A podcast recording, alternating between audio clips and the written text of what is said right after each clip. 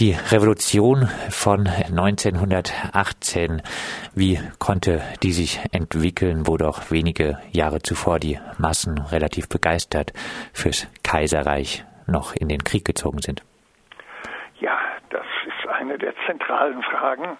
Ähm, äh, zunächst einmal, wie konnte sich eine Revolution in Deutschland entwickeln, in der die Arbeiterbewegung und in der Arbeiterbewegung die Bewegung der Räte, der Arbeiter und dann der Soldatenräte eine so wichtige Rolle gespielt hat? Ähm, äh, die Begeisterung für den Krieg die übrigens in, in, Studien, was die Massen betrifft, auch ein, etwas differenziert werden muss, aber hängt damit zusammen, dass die Führung der Sozialdemokratie im Reichstag, in der Reichstagsfraktion, dann auch publizistisch äh, dem Krieg des Deutschen Reiches zugestimmt hat, mit der Begründung, es sei ein Verteidigungskrieg gegenüber Russland.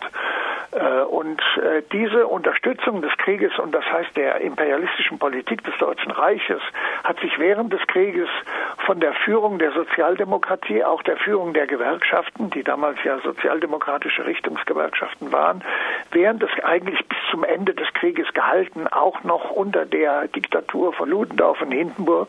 Und während des Krieges läuft ein Spaltungsprozess innerhalb der deutschen Arbeiterbewegung, der natürlich seine Vorgeschichte vor 1914 hat.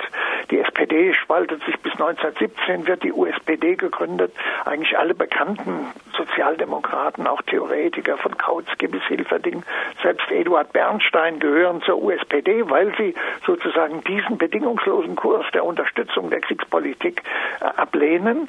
Und während des Krieges, das ist äh, mit äh, bemerkenswert, kommt es zu großen Streikbewegungen und Widerstandsbewegungen.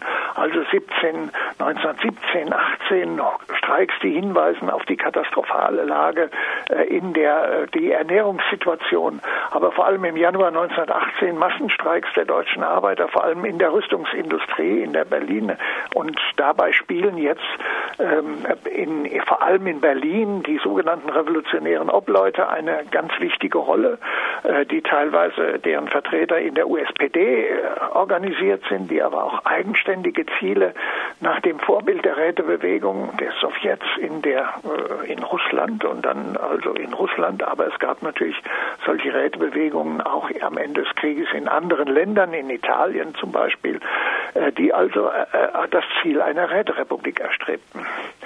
Und äh, diese Widerspruchskonstellation verdichtet sich gewissermaßen dann nach dem Sturz der Monarchie und sozusagen in den in der Revolution 1918-19 und in den ersten Jahren der Republik. Jetzt wurden die angesprochenen Räte, äh, die sich überall gebildet hatten, äh, relativ schnell dann auch wieder entmachtet. Wäre die Geschichte sonst anders verlaufen? Immer schwer zu sagen, was wäre gewesen, wenn. Aber die Entmachtung vollzog sich doppelt. Man muss das klar sehen, ähm, dass einerseits von innen die Räte, man muss sich den Rätekongress äh, im Dezember 1918 äh, sehen, der hat äh, eine Mehrheit für die MSPD, also für die Mehrheitsposition der SPD, Ebert Scheidemann gehabt, hat sich für die Wahl zur Nationalversammlung ausgesprochen. Eine Minderheit hat sozusagen die radikale Räteorientierung und auch die Position der USPD SPD vertreten. Also Rosa Luxemburg durfte dort nicht reden. Äh, das ist das eine. Auf der anderen Seite war die Politik, die dann von äh, der Regierung des Rats der Volksbeauftragten und auch dann der ersten Regierung der Weimarer Republik, also ab Januar äh, dann im Jahr 1919 verfolgt wurde, diese Rätebewegung sozusagen zu entmachten äh, und äh, gleichzeitig äh, nicht nur parlamentarische Demokratie zu etablieren, sondern auch in Zusammenarbeit mit den Kapitalvertretern jetzt ähm, ja, die Weimarer Verfassung durchzusetzen und dabei wiederum bestimmte sozusagen Mitbestimmungs- und Mitwirkungsrechte der Gewerkschaften, Tarifverträge und so weiter durchzusetzen. Das war einerseits Zweck des sogenannten Zentralgemeinschaft, Arbeitsgemeinschafts Abkommens auch äh, im, Ende äh, 1918 schon, also dass ja jetzt auch von den DGB-Gewerkschaften groß gefeiert wird, dass dort vereinbart wurde, den mit den führenden Kräften der Unternehmer äh, den Acht-Stunden-Tag einzuführen, Tarifverträge abzuschließen und so weiter. Ähm, aber äh, was dabei oft vergessen wird, Hugo Stinnes und die anderen Kapitalisten haben dieses Abkommen geschlossen, um die Revolution zu verhindern und die Führung der Gewerkschaften als der Bündnispartner im Kampf gegen die Räte zu gewinnen. Das war dann nochmal beim Betriebsrätegesetz 1921, als das verabschiedet wurde, waren 100.000 Menschen haben vor dem Reichstag gegen das Gesetz Betriebsräte protestiert. Polizei wurde eingesetzt, 40 Menschen wurden erschossen. Ähm, äh, und die, das waren die Anhänger der Rätebewegung, die das Betriebsrätegesetz als Disziplinierung und Knebelung der Rätebewegung begriffen haben.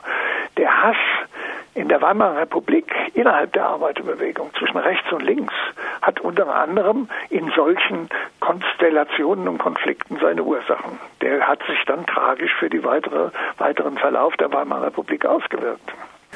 Der morgige Vortrag soll auch der Frage nachgehen, welche Bedeutung die Erfahrungen von 1918, 1919 für die nachfolgenden Entwicklungen der Linken in Deutschland gehabt hatten. Wer hat uns verraten, Sozialdemokraten trauen nie den Sozialdemokraten? Ist das die Lehre? Nein, das wäre viel zu einfach und zu billig. Das ist sozusagen, aber was ich gerade sagte, das war die emotionale Reaktion des linken Flügels der deutschen Arbeiterbewegung, der ja eben in der Weimarer Republik sehr viel stärker war, als wir das in der Bundesrepublik Deutschland jemals erlebt haben. Die KPD war eine Massenpartei, äh, nicht äh, schon 1918, 19, sondern äh, nachdem der linke Flügel der USPD zur KPD übergegangen war, Anfang der 20er Jahre. Also insofern, die Verratsthese ist äh, immer problematisch. Man muss den führenden Sozialdemokraten zubilligen. Das macht die Sache ja nicht interessanter und komplizierter zugleich.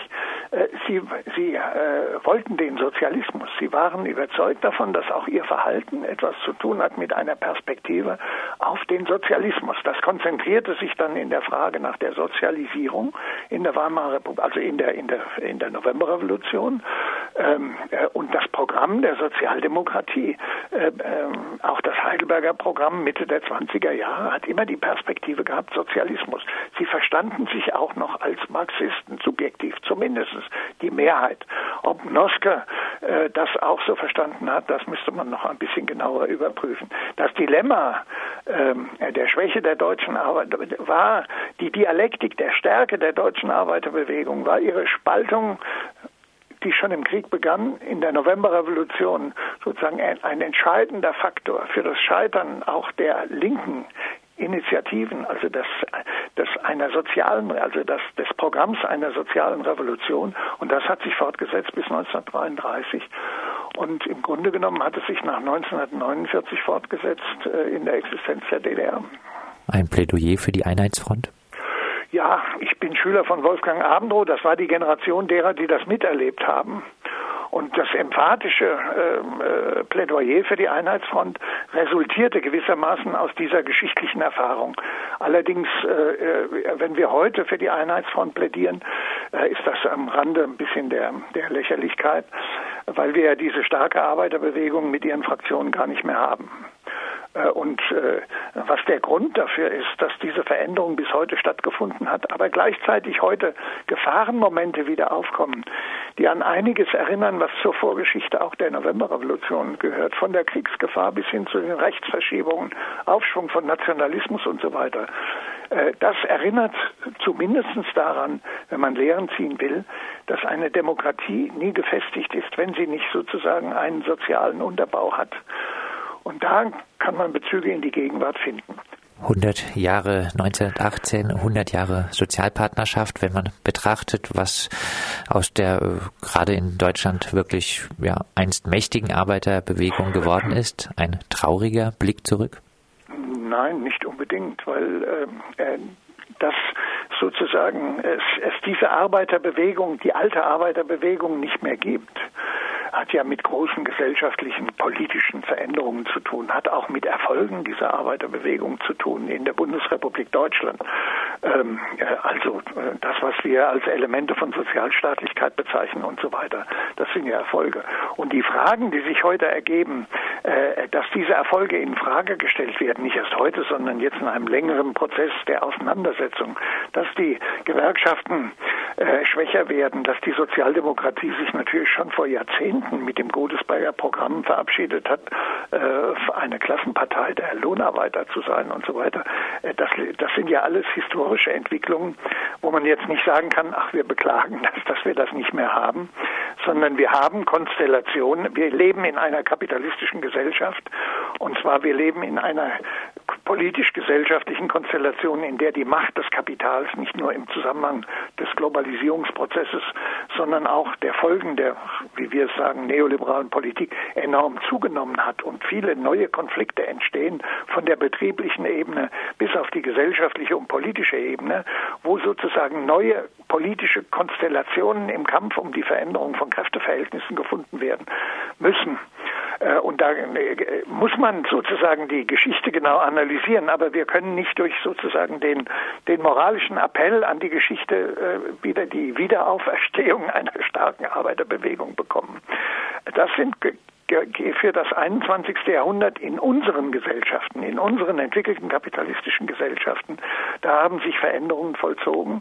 Ähm, äh, denken Sie doch daran, was alles verschwunden ist in den letzten Jahren von den großen kommunistischen Parteien in Italien und Frankreich. Also die sind nicht völlig verschwunden, aber relativ bedeutungslos geworden. Auch die Schwächung der Gewerkschaften. Also das heißt, das Erbe der Revolution im Sinne der Überwindung des Kapitalismus zu betrachten, das kann nicht äh, sozusagen sich beziehen auf den Appell, die alte Arbeiterbewegung wieder aufzubauen.